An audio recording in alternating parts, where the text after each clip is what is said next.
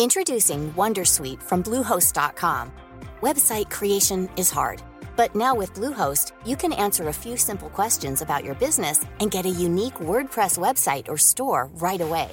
From there, you can customize your design, colors, and content. And Bluehost automatically helps you get found in search engines like Google and Bing. From step-by-step guidance to suggested plugins, Bluehost makes WordPress wonderful for everyone. Go to bluehost.com/wondersuite.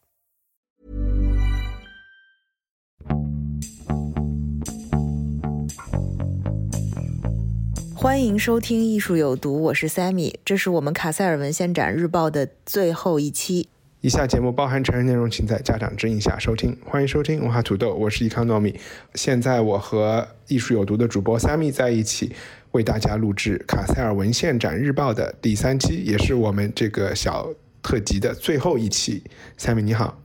Hello，大家好。那我觉得卡塞尔文献展其实我们看了三天，已经是已经收尾了嘛，我们已经离开卡塞尔了，所以呃，对，我们先可以先聊一下，就是第三天看到的一些亮点。今天我特别兴奋的是看到了本次卡塞尔文献展最备受争议的，呃，大家如果希望听到背景，可以去听我们第一期，就是叫呃。稻米獠牙或者 Taring Paddy 这个来自印尼组织，他们不是有一幅作品在主广场上被撤掉了吗？嗯，其实他们是一个非常重头的一个一个组织来着，他们在一个另外的一个场地有整整一大房间的他们的作品，其实整个场馆都是他们，包括室外。对，包括室外。所以其实今天对他们的作品和他们的来头有了一个更。更加全面的，相对来说更加全面的了解，所以还挺开心的，也改变了我对他们，呃，会整个 debate 的一些看法，或者是让我能想的更多啊，这是今天的一个我对我来说的一个亮点。你呢？印象深刻的还挺多的。那首先我们就是又回到了昨天最后结束的那个场馆，就很大的场馆有，呃，来自于广州的艺术团体。波罗河的作品，嗯、然后，呃，是因为他们除了有放他们的影像作品，他们就有点像一个 sitcom，呃，这种形式，嗯、一集一集的，然后分成四，好像放了四集吧，这样子，每次是一个短片，然后几个人人扮演，然后也同时有动画的这个这个内容在里面，呃。嗯，很，我觉得蛮轻松幽默的短片。然后同时呢，这个地方又是以前好像又是一个工厂的，呃，餐厅，呃，员工餐厅，所以也邀请了就是本地的一个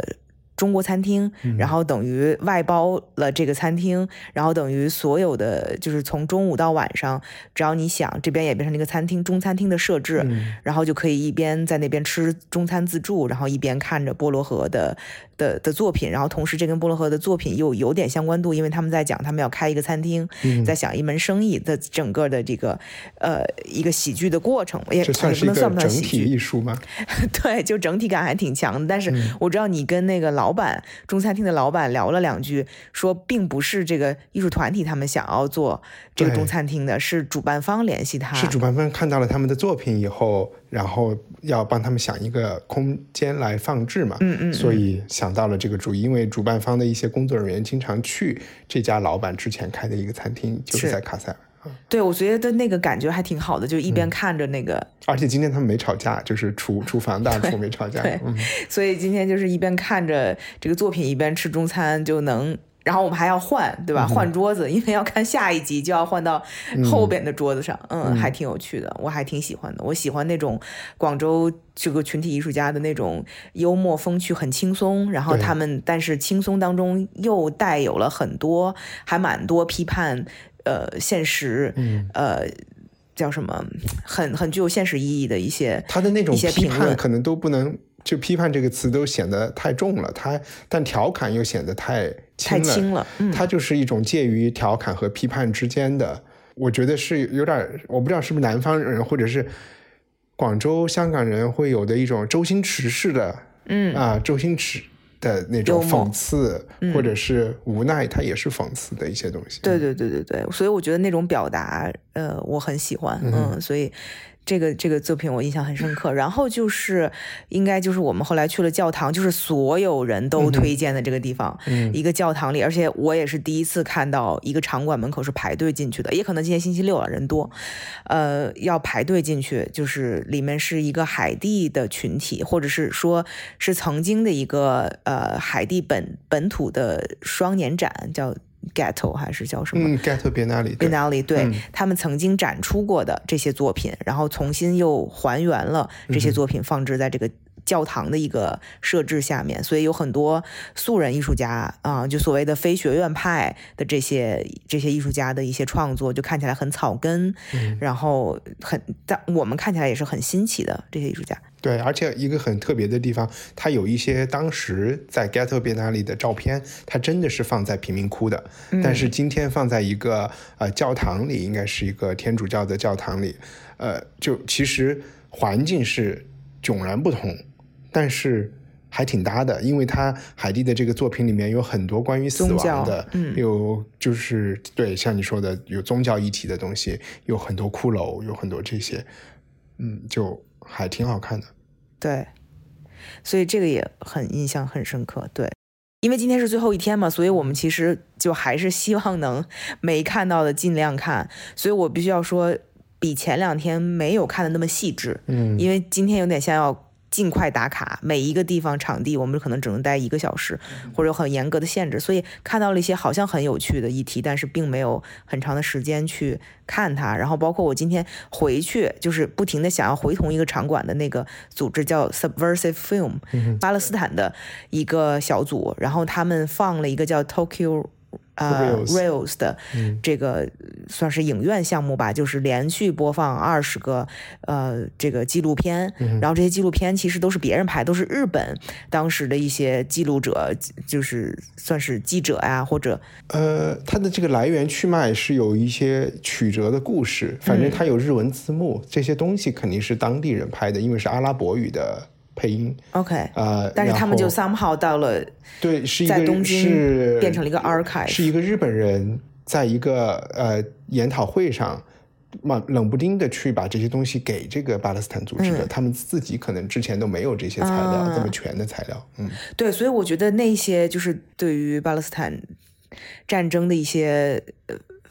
叫什么？就是素材，嗯，视频素材是非常非常珍贵的。嗯，其实我们今天看的是一个，呃，就是黎巴嫩内战，但是黎巴嫩内战，巴巴勒斯坦解放组织是其中的参战方了。嗯嗯，所以我觉得那个应该是很有趣，但是确实是太长了，二十个片子循环播放，再加上对没有那么多的时间，只能看一些凤毛麟角。对，那个我觉得是应该是很有很有很有意义的。嗯。还有一个越南小组做了一个呃小的花园，种植了蔬菜。对，那个地方好像会举办很多活动，看起来也不错。反而是有一个叫 Party Office 的一个，好像是情色场所为主题的一个展览，我没有太看懂。但是那个你提出了一个关键词，就是叫什么 Neurodiversity 哈。啊，是因为这个小组，就是因为我昨天也在一个地方，一个建筑事务所之类的一个小组看到了他们用 neurodiverse 这个词，然后今天这个 party office 他们在自我叙述中也用了 new neurodivergent 这个词，然后我昨天就去查了一下，它就是神经学上的多样化啊，它这是一个，就是我们世俗所说的精神。可能是有不同精神，他所以你不能讲。现在就是说，在这一套语言体系里，你不能谁说谁有精神病。不，不管你是有双向障碍，或者是你有什么，你是那个 Asperger，你是或者是 autistic，呃，自闭或者是什么，他们都可以把这些统称为 neurodivergent 或者 neurodiverse。啊，是，就是我觉得这个还挺逗的。对，这个就是学到了很多。可能现在学术圈比较常用的词，但是对于大众来说确实不知道，还要查一下怎么回事。对，所以他那个里面就是说他是很叫什么很 welcome 啊，是很欢迎这类的艺术家还是怎么样？我觉得是他们小组成员吧，因为就像好多小组会说我们的小组是一个呃 LGBTQIA plus，然后有的他们另外一类人现在就说我们是 neurodivergent，嗯嗯啊，反正就是也不能叫卖点。就是啊，明白我意思？明白。嗯那我们聊一下三天以来，或者是一个整体的对，或者有什么想说、想分享的感受？我觉得我没有失望，嗯就是因为去之前很多人都说啊，这届争议很大。当然，我上一届也是嗯听到的这样的话，但是确实争议的方向是不一样的。这个这次是对他的整个政治形态、他的呃意识形态，嗯，有很大的争议嘛。但我然后还有就是包括他是不是艺术这个事情有很大的争议，但是我来看了以后，我还是挺喜欢的，而且我觉得还是很值得来看的。嗯，嗯这个问题我这三天也其实转了一圈，从第一天开始有一点不以为然，第二天第二天觉得挺好的，今天我又具体的想了一想，这么做它有好和不好，但也有它的价值。就其中一个点就是说，西方或者是说呃欧美一直说自己是一个多多元化的社会嘛，那也是出于这种多元化的拥抱多元化，他们请到印尼的这个社团，再由他们外包到全世界这么多的艺术群体来，那他们拿来的东西必定是参差不齐，或者是很多元化的，可能不能很快的，或者是很容易的被西方的人放置到他们的一个评判体系或者是记认知的东西里面去。你是不是就把我第一天的说一遍？嗯，好，对，但是我觉得这些，因为我也只能用大多也只能用西方的这个思维方式来想这个问题。对对对我确实觉得可能有的东西没有那么好，但是呢，我希望就是说能够在这种嗯不同的东西融汇的这个过程中，或者是讨论它为什么不那么好，你的东西又哪点好了，就是在这个这个交汇的过程中能够碰撞出新的东西。因为我也在想，如果我是一个东方来的一个，或者是哪里来的一个艺术家，然后我可能其实我可能在艺术院校里也学了一些西方的一些呃，比如说关于后殖民啊，关于一些什么东西的批判的东西，然后可能我把它运用到我的作品中，但是我拿到这边来以后啊，这边的人可能觉得这个东西怎么那么露骨、这么浅，或者是这么直接，或者是甚至是历史上的一些呃信息都没有搞清楚，或者是怎么样，我就随便举例子啊，我并不是说他们有这样的。我就说，假如是我，那我也可能会回去以后还是会去处理这个信息，然后这也它本来就是交流就会产生这样的东西嘛，是。所以我觉得你嗯也就挺好的，而且尤其是他刚开展的前两个星期，就是他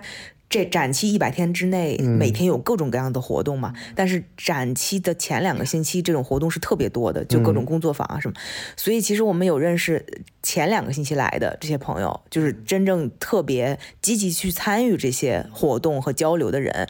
对于文献展的好评还是非常多的。嗯，就是就像你说的，他要通过这些交流、这些融合。才会生发出更多不同的可能性。对对对，嗯，我觉得这个是需要我们在观看的时候有一些保持一些开放的心态去看。嗯就是说，他即使你觉得这个作品在你的评判价值当中不是最好的、最优秀的，嗯对，但是你也应该接受它。嗯，就或者是说，嗯，就 so what，对吧？就就他你不喜欢或者你觉得不够好，就就下一个。对，因为它不是那种苹果出十三、十四、十五，每个都必须得有有更好的对对。对，就是它不是用好来来说的，它就是这个过程。对，对对对，嗯，好吧，我们这儿好像也是在打和平球，打得挺好的。嗯，今天我转给你了一篇文章，呃，导致了你特别生气，是呃彭博的一个呃评论文章，所以不代表彭博社的观点。其实是一个资深的记者，呃，他来自于出生，现在在在柏林生活，出生是在苏前苏联或者是说在俄罗斯的啊，应该年纪是在前苏联出生的一个人，呃，他可能是偏右的一个人。我是、对你，你看了以后对，嗯嗯，你你能比如说觉得他特别让你生气的是什么？首先那个标题，我不知道你能不能把那个首呃再往前倒一下。他我就是说，怎么这个卡塞文献展那个标题是，就是展现了艺术的当代艺术的丑陋面孔之类的。对，就我们来之前，嗯我觉得也是因为我们故意不想看太多评论型的文章，嗯因为怕有太多先入为主的观点在嘛。所以其实是结束之后，我们在火车上看了，我是看了一些，就是中文的、英文的都有。然后他的这篇文章真的是那个有一些不能说是全部我都很反对啊，他就有一些说极左的这些呃语境或者是他们的诉求是觉得很过分的嘛。嗯或者是说这个极左的这个呃政治宣传比艺术要更大，在这个展览里面啊，我不能说百分之百反对啊，也确实看到了很多。你反对的是他们不是极左，还是说他们做的不是政治宣传，还是你觉得他们做的并不过分？是你反对的这句话就我觉得他们存在，然后呢，但并不是说他们多多多过艺术。嗯啊，就是多过艺术这一点，我不存，我不太同意。还有一个就是它里面提到一个点，我很不舒服，就是说所谓的这个大家都在好像呃 global south，嗯啊，叫什么南方，中文叫什么？不知道，就是以前叫发展中国家。啊，发展中国家都在哭惨，嗯，他这里面一个表态，然后呢都在在哭，就是哭诉自己的。呃，殖民历史，或者是被白人剥削，或者是被屠杀的这些历史，然后好像就是作为一个白人观众去看的时候，就应该有一些负罪感，或者是就有一些，嗯，我我不知道怎么怎么怎么就是他觉得德国观众会有这个感觉，他就觉得我跟我的妻子去看，我们应该。我们应该怎么感觉这件事情？我们应该怎么去看这件事情？我们应该觉得我我做错了，我愧疚你的。他就是有一种非常自上而下，或者是说非常……我印象中，他是基于一个西方现在西方精英或者是艺术已经没有创造力了，然后呢就把这个创造力外包给发展中国家。那是另外一条，那是另外一条。他但是他他的意思就是说这些。你用不，因为这个 documentary 你是拨钱给他们嘛，嗯，然后所以他其实是受惠于西方的这个艺术 funding，一就就是说西方现在没有创造力，他们就只能提供钱，那钱提供给了发展中国家的艺术家以后，这些艺术家产生出来的东西其实并不是他们那么对他们那么友好的，就有点是吃吃这个西方 funding 的奶长大，然后反过来反咬一口，对。他是把这件整个事情用这个东西来概括了一下，对对对，再加上你刚才讲的，就是说，进而他们现在反咬一口，还在一直在 PUA 西方的纳税人，嗯。啊，同时也是他们的这些艺术的观众，有点这个感觉，吧？对就有点让我感觉是哦，那我我们作为白人，我们看完这个展览就应该给你跪下吗？道歉吗，就是，嗯，这这不是他执，我不是执意啊，就是说他让我有这种感觉，他是这个意思，嗯，就这种姿态是让我觉得啊很不舒服的，嗯，然后我觉得我我我的反驳是说这些事情在你没有看这些展览的时候，你知道吗？嗯，哎，但是西方就是偏右派的媒体是会这么去说话的，但我其实没有那么不同意。呃，因为比如说其他的发展中国家，我们不知道，我们就熟悉的中国是会用自己的这个一八四零年以来的这个对吧？苦难，我们是知道这个呃，victimization 就是这个是把自己塑造成一个受苦的这个对象。其实对于说这句话的当权者来说，是有是有他的政治目的的，是可以为一定的政治目的来服务的，对吧？而这一套东西其实也都是在，这是左派的一个一个打法来的，嗯，就包括我们看的巴勒斯坦的这这个，他们永远都是讲，呃，就是以色列人是怎么伤害他们的嘛，对，就其实也有另外一面东西，就是这个，我觉得如果你是在搞政治斗争啊，我就觉得那就没有办法。但如果你是要讨论一件事情，或者一个学术讨论，一个什么心平气和的讨论，那就应该两边都看。Anyway，我也不知道为什么提到这个。对，而且我觉得这些有点超出了我们可以谈论的范畴。嗯嗯，但我我其实想，刚才不是提到这个呃，这个 Tarin Pally 嘛，这个叫什么呃，稻米稻米獠牙的这个组织的其他作品，我其实就发现他们虽然撤掉了，就是以。如果说把一个犹太人丑化成猪，或者是丑化成就是纳粹是不成立，需要道歉、辞职和怎么怎么样的话，其实，在稻米獠牙里的很多其他的作品里面，就是丑化各国人的东西都很多，嗯，对，就是我们在那他展了上百件作品吧，是他他们的创作就是一种，在我看来就是政治宣传艺术，而且那个政治宣传艺术是战争时期的政治宣传艺术。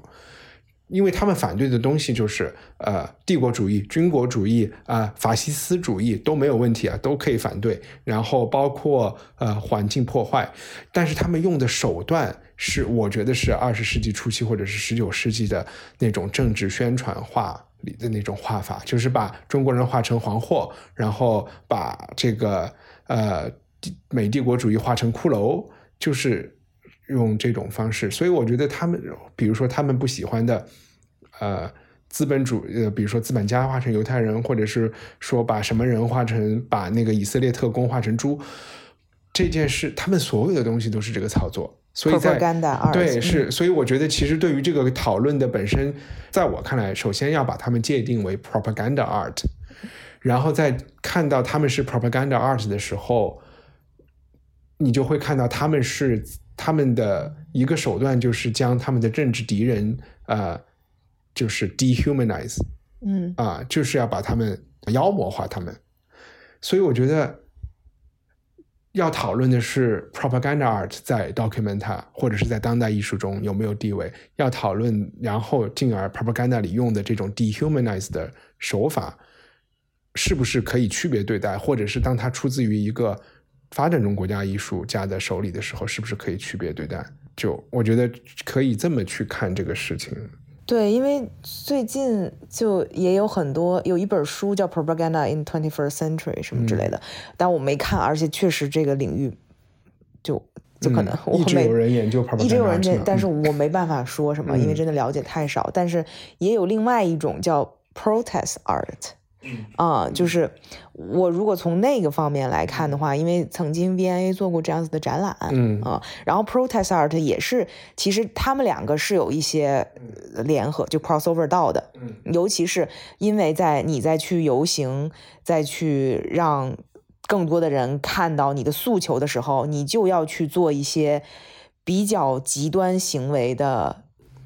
内容视觉，肯定，嗯，才能让别人。拍照也好，记住你也好，对吧？所以 protest art 有很多时候也是会用一些非常强烈的语言所以我们在看 protest art 的时候，也会没有那么严格的要求他，对吧？比如说撒切尔夫人被弄成一个魔鬼了，对，或者是布什被弄成一个魔鬼了，你不会说他啊，你这是在歧视白种人或者歧视妇女。对，所以，我我就在想，因为我肯定可可能是，比如说我们从中国出来的，或者是中国教育长大的，你就像你之前你曾经提过，就是我们看这些东西有什么意思？可能国国博历史博物馆里都有，嗯，都有过，或者我们是带着这种视觉记忆长大的。但是如果我把它看成 protest art，好像就让我更能接受它，或者是我就觉得它就没问题了，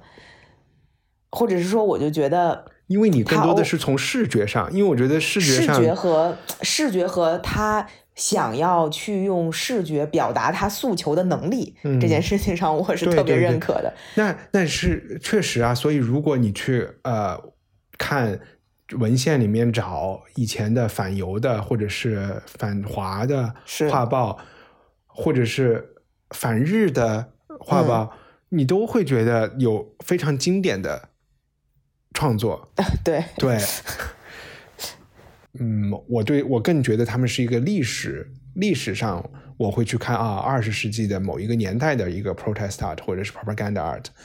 但是我对于用这种手段来继续创造艺术，没有那么大，没有那么大的兴趣。哦，那我觉得确实不同，可能不同的地域是有不同的语境。对对对，嗯，在也许在印尼，他那他做的东西是依然有效的。但是对不起，我有点麦霸。但是我觉得他的这种东西是有一点有一个什么问题，因为我觉得既然他们愿意来到德国参加这个东西，就其实就你就会被全世界人看到，被评判就活该啊，就是没有办法。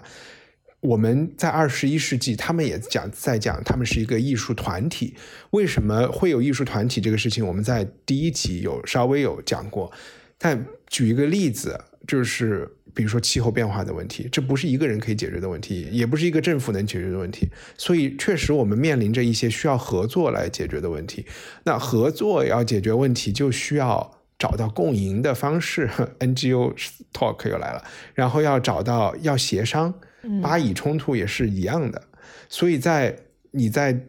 我认为，如果印尼有什么他们需要解决的问题，我也会觉得他是需要通过协商来解决。虽然你在那个问题中，你会觉得只有我就是和你呃玉石俱焚，你死我活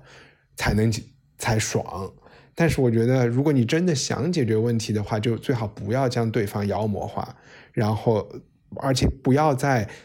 特别是如果你的受众是。嗯，我们说的老百姓或者是什么，就是会比较容易的接受你的信息的时候，你给他的东西，这不就和川普去说啊，这个 China 要怎么怎么，我们就有点嗯，你明白我意思吗？他就我觉得这种 propaganda propaganda art 的手法容易激化问题，除非你的策略就是我要激化问题，但我又觉得作为一个艺术团体，他们又不能说我就是来搞。激化的也许有啊，就我就觉得这个和他们讲的一些其他的事情有什么？我好像就觉得激化也没什么问题，就就是一种形式的表达嘛。就是嗯，我我其实有的时候看到，我真的觉得是个人体验的一个问题，是因为我们现在处的，我就说在中国的艺术圈所处的位置是。你有点被禁言的一个状态，你的表达要温和到不能再温和。就我是看到一些特别愤怒的表达的时候，我是想要珍惜它的存在的。嗯我不知道我这个非常中和的表达，你能不能理解？我可以理解啊，但是呃，但是小粉红的表达也很愤怒啊。我说的是在中国的艺术圈的一个艺术家的表达，嗯，就是当你看到啊，其他的艺术家还可以这样说话，就觉得他还出得来，他还画的画得了，画得了，他还能被人看见，就我觉得这个 是我觉得特别呃。需要保护的东西，就真的是特别个人化的一个反应，对对对，特别个人。所以今天我去看了那个场馆之后，我觉得哇，好 angry 啊，就好生气啊，好多力量啊。因为我们看到很多他这个稻米獠牙的作品是巨大的，尺幅上来说是巨大的，就都是四米五米的作品。就如果一个画画的人就知道，你一个艺术家如果要画那么大的作品，你在体力上和精力上的消耗是很大的，你需要很大的。怎么了？就 你笑什么？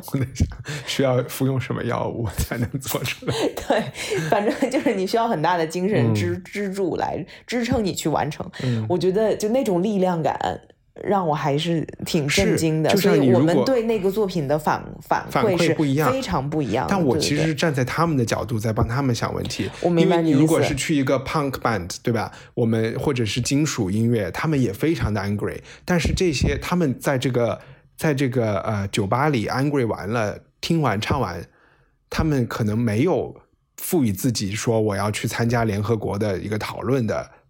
这个使命。但是这一次我们看到的这些人，他们他们的语言和他们的使命感是很强的。就是因为他们做的事情和他们的目的都是说我们要啊要为什么农村要怎么 rural 要什么新的 rural agenda 了，或者是我们要怎么要讨论艺术的 funding 的问题了。实际上我说他们想要找解决方法嘛？对他们其实是想走出艺术，想参参政议政的。嗯，那就应该拿一些别的标准来衡量，来衡量他们了啊！如果他是纯。纯表达，当然我其实也希望所有人都能够。我其实我也这几天有想这个问题，就是是不是我是不是在理论上支持所有人都能想说什么就说什么？